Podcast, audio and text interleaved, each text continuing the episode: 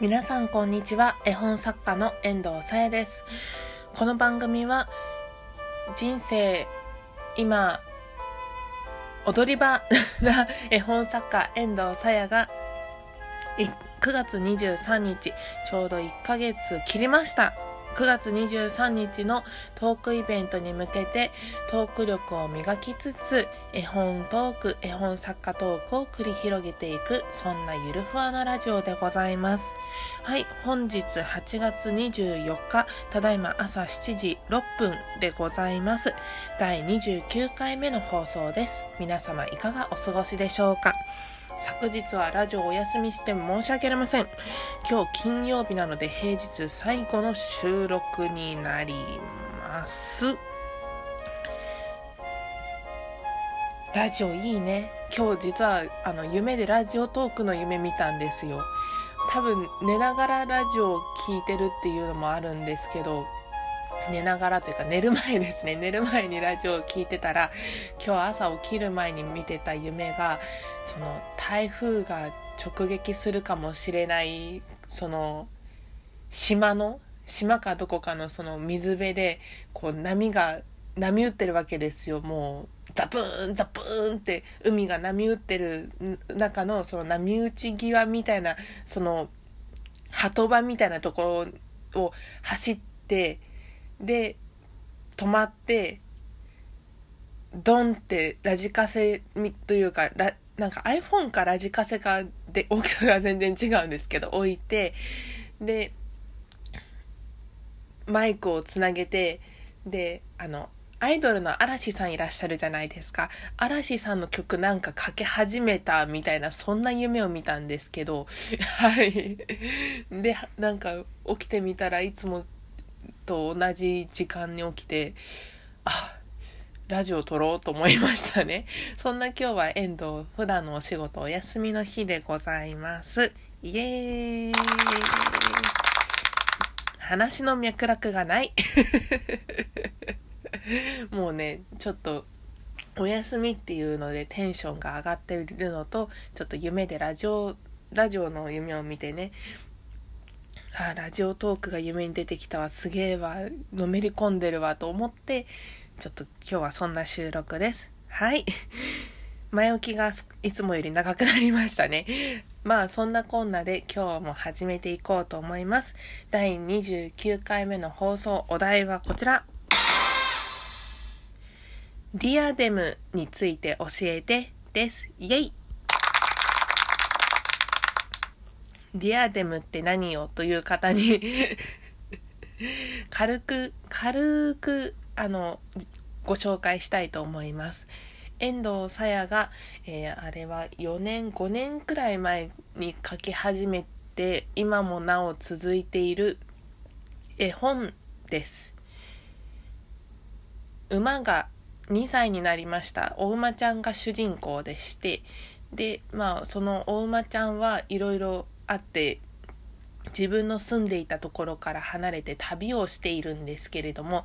今4作目までそう4今年の6月に4作目を発表して5作目を書いているところです。でなんでディアデムの話をするのかっていうことについても前置きがちょっと長くなるので、はい。こ、こう、申し訳なさすつ頑張って前置きを短くしますね。えっ、と、昨日聞いてたラジオというのが、岡見文勝さんという方が放送し放送という、放送していた、うん、バンドマンのトークにラジオトークの未来を見た話という、その、ラジオ3本分を聞いていたんですね。で、バンドマンのトークっていうのは、それはまた別のラジオで、最近その渡辺慎吾さんというバンドマンの方、北海道で活躍されているザ・ボーイズガールズっていうバンドのあのメンバーの方、渡辺慎吾さんがあいつの声がするというラジオ番組をこのラジオトークで始められてまして、で、その第1回目の放送が先日ラジオトークに配信されていたんですね。で、注目トークにも上ってきてて、おっと思って遠藤も聞いたんですけれども、この方はその FM ラジオでもラジオ番組をのパーソナリティをしているということなので、まあ聞きやすい、とても素敵なラジオでございました。で、その渡辺慎吾さんのあいつの声がするというラジオ番組の配信を受けて、いくつかその、その番組に対するラジオトークが発生していたのも、あの、私聞かせていただいていて、で、皆様絶賛されていたんですけれども、渡辺慎吾さんの番組をね、絶賛されていたんですけれども、その中に岡見文勝さんの、その、番組がございまして、3本立てになっていた36分の超ボリューミーなものを聞かせていただいたんです。で、その中で、まあ、ラジオトークの未来を見た話というタイトル通り、その、ラジオトークが今後どんな風に、こう、進んでいくのかみたいな、そういったことをお話、含めてお話しされていたのですが、で、ラジオ、バンドマンみたいに、えっと、何か物を作ったりとか曲を作ったりあるいは演奏したりして活動しているそういった、まあ、アーティストやクリエイターの人たちはその自分の作った作品をこのラジオトークでその曲として流してもいいしあとはなんかその曲についての思いとかを紹介するのも一つの方法だよねっていうことをおっしゃっていておその手があった。イエイ！と思ってはい。初めてピンポン使いました。お、その手があった。と思って遠藤も自分の作った作品をご紹介しようかなと思ったわけですね。はい。前置きが長くなってもうすでに7分を経過しようとしてます。はい、ここからが本題ですよ。で、えっ、ー、と、ディアデムというお話、あの、お話、絵本についてのご紹介なんですけれども、4、5年くらいに第1作目45年前ですね。45年前くらい2010あれは馬年だったんですよね。今犬年だから。馬羊猿鳥犬。5年前ですね。2018年2013年かな？2013年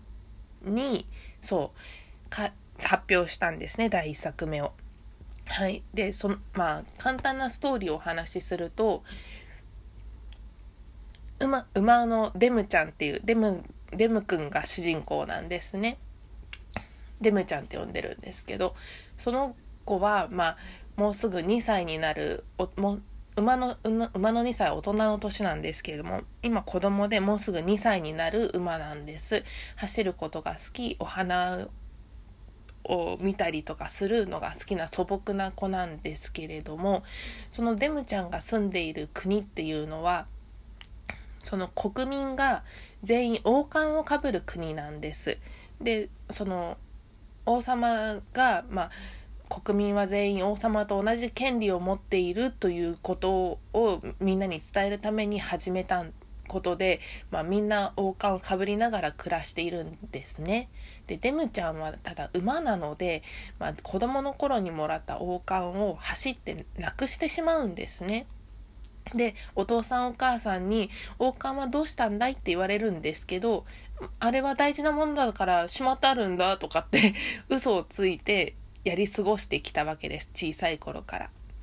はい。でも、2歳になる時に大人の儀式っていうのがあって、子供の頃にもらった王冠から、まあ、大人の王冠に変える儀式があるんですね。だんだんサイズを大きくしていくわけです。でも、その時には子供の頃にもらった王冠と大人の王冠を交換しなきゃいけないので今デムにはその王冠がないっていう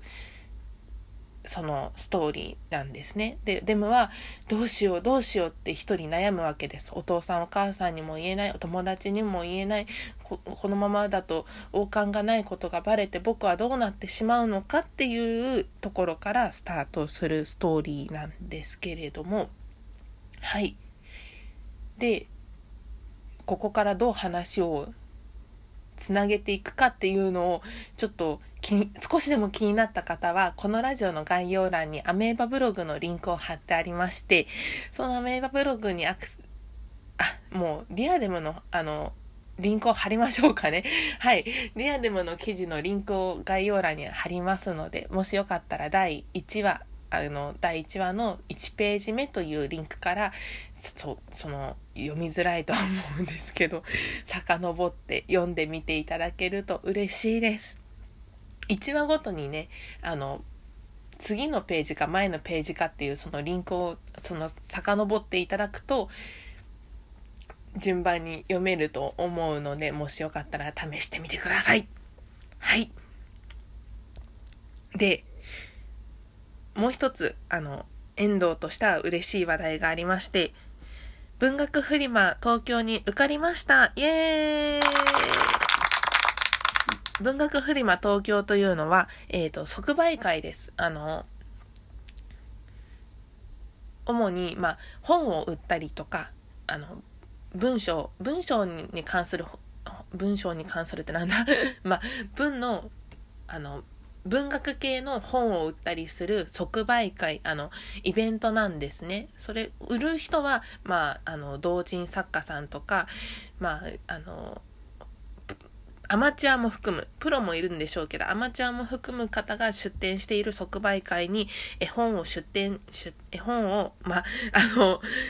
販売する、まあ、出店することが決まりました。11月です。ちょっと詳しいお日にち確認してなくて申し訳ない。また改めて宣伝したいと思います。その時にディアデムの話持っていこうかなと思っているので、皆様よかったらお越しくださいという前宣伝でした。あ、もうこんな時間。えー、遠藤さやのツイッターや質問箱のリンクはこのラジオの概要欄に貼ってありますので、よかったら見てくださいね。利休もよろしくね。はい。えんこれから皆様、良い一日をお過ごしくださいませ。台風来てるけど、